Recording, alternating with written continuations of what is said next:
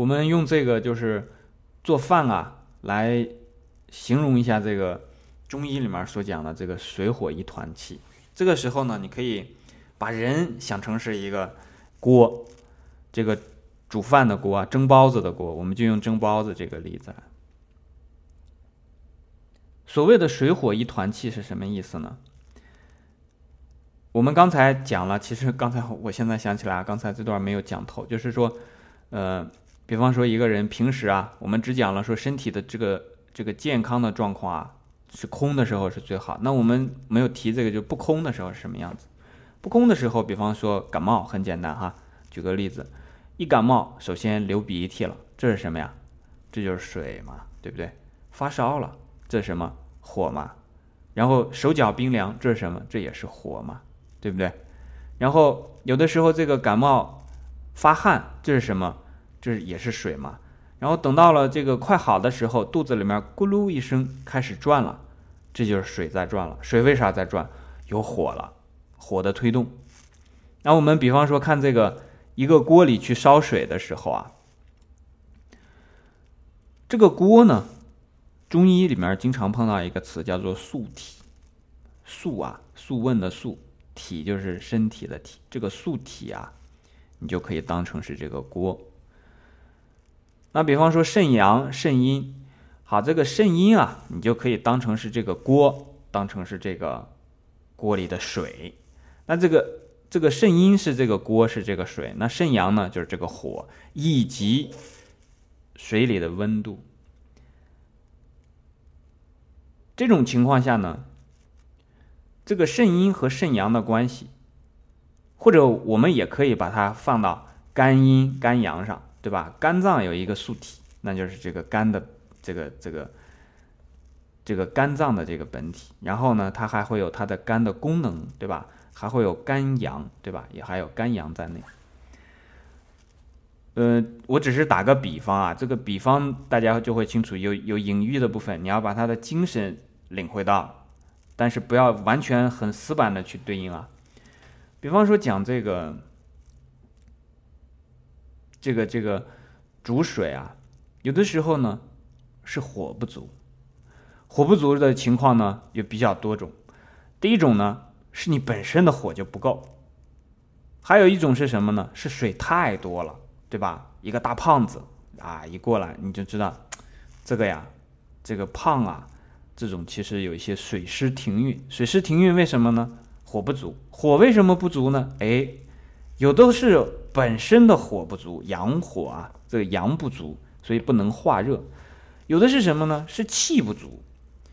啊，这个地方又引入一个概念，就什么叫气不足？比方说以前啊，好早以前那个生火的那个风箱啊，我们讲老鼠拉风箱，对吧？这个风箱呢，就是吹火的。如果它的这个气不足呢，就有点像这个这个风箱的风不够。风箱的风不够呢，那你即便是这个有足够多的这个碳呐放在下面，你这个风不够，它这个氧气不够啊，它这个火也是起不来的。那所以风这个地方还不能叫做风，应该还是得叫做气，因为中医里面的风啊，它是指另外一种东西。就这个，比方说这个气啊吹进去之后，它到处乱窜。没有跑到这个去给这个煤炭供氧的这个成情况下呢，那个就变成风了。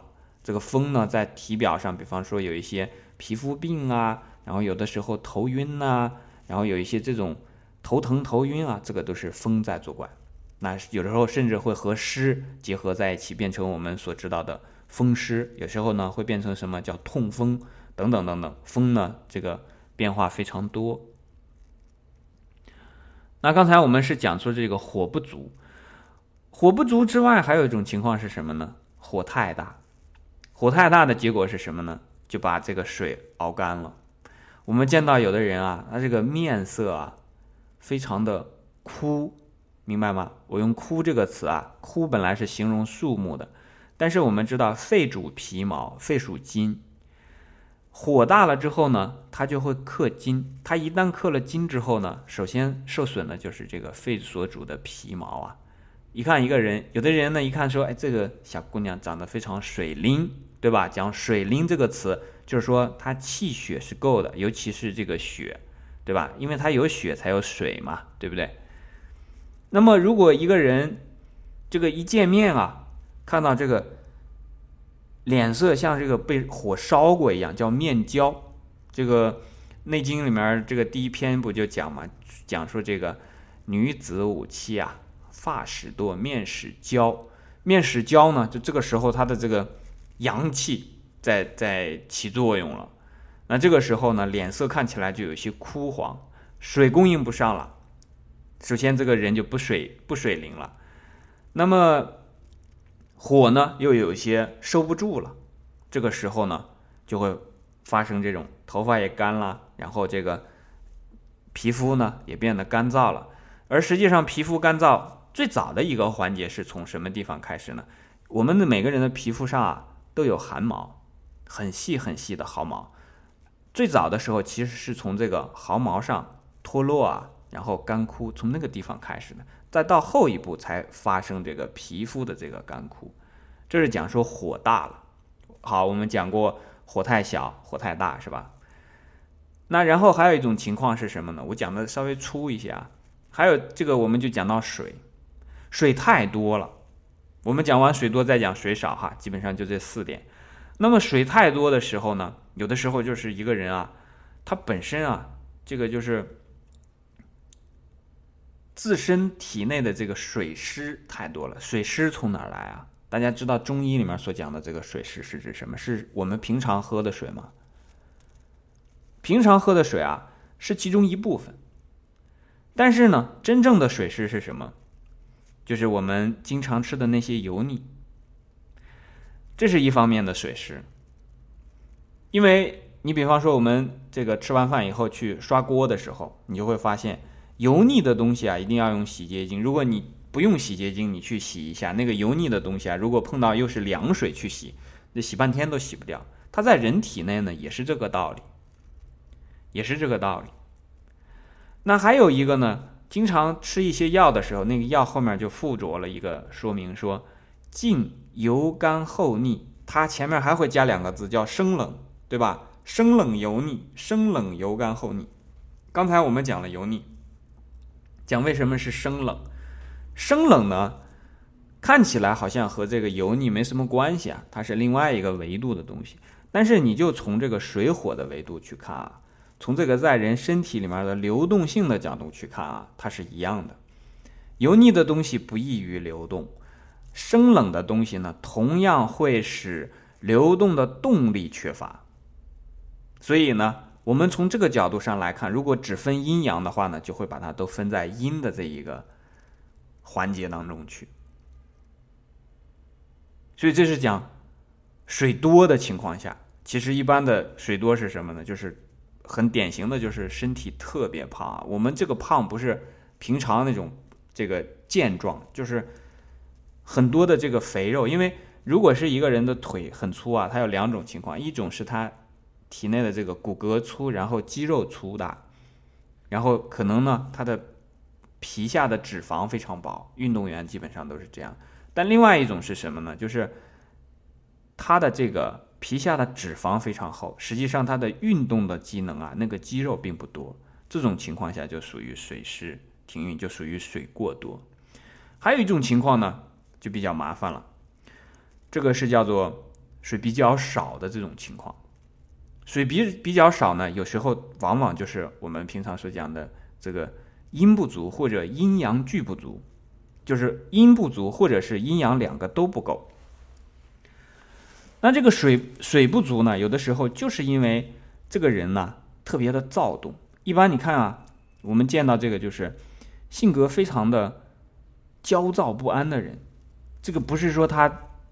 在那儿坐的时间长啊，或者是这样，就是他经常焦躁不安，他的想法非常多，担心的事情很多，就是这个脑袋里面的想法啊，就像那个我们见到的那个这个游乐场的那个疯狂老鼠一样，刷刷刷不停的在响，然后经常的这个面露愁容啊，愁非常多的事儿，为这个也担心，为那个也担心，然后想法啊就是层出不穷的。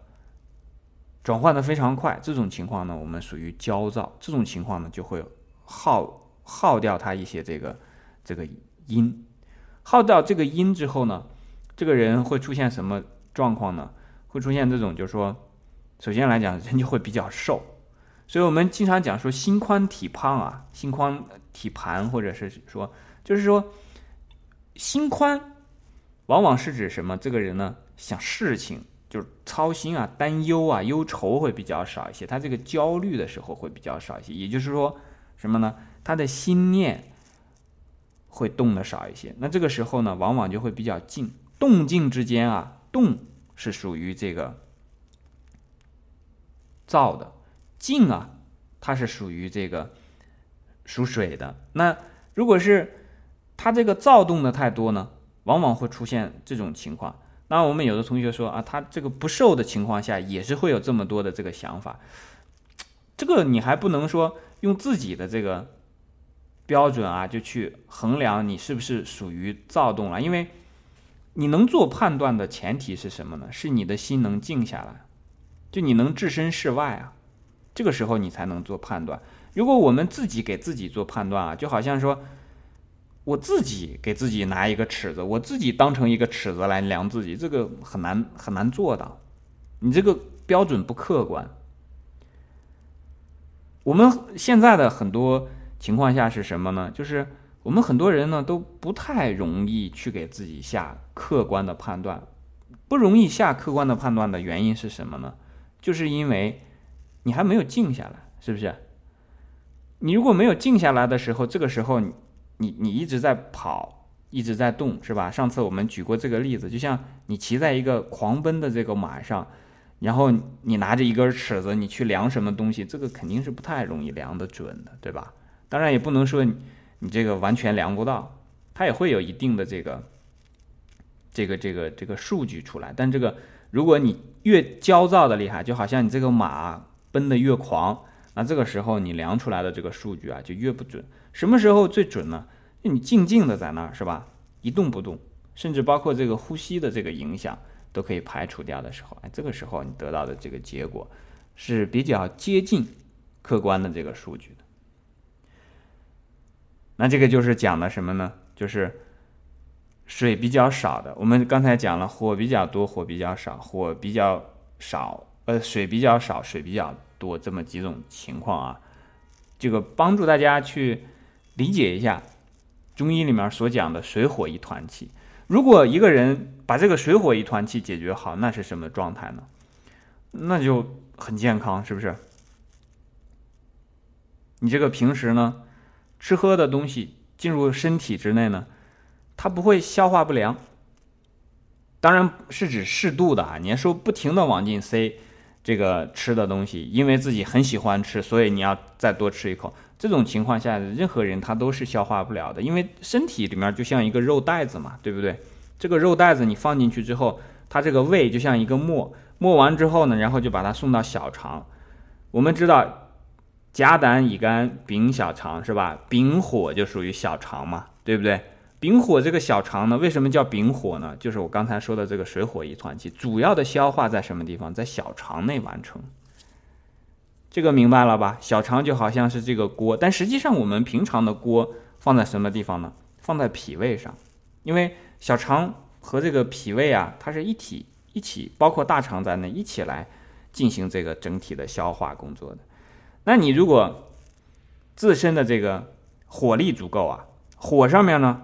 又会有什么呢？有相火，有君火，有少阳胆经的这个相火，三焦的这个相火，还有什么呢？还有君火。君火在什么地方呢？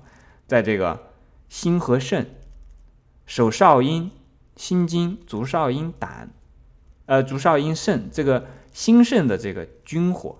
那这个君火相火，我们今天就稍微提一下，大家以后就碰到这种就是比较生涩的概念啊，如果接触的比较少的话呢？记住一个诀窍，就是你每一次啊，如果你开始学习了，你就先给自己定个目标啊，今天我要学到什么什么，然后只要你学到了，你就在脑子里啊，一直来巩固你当天所学的这个内容。碰到新的东西呢，不要贪心。如果一贪心的话呢，你就会什么呢？熊瞎子掰苞米，前面的没记住，后面的也给丢了。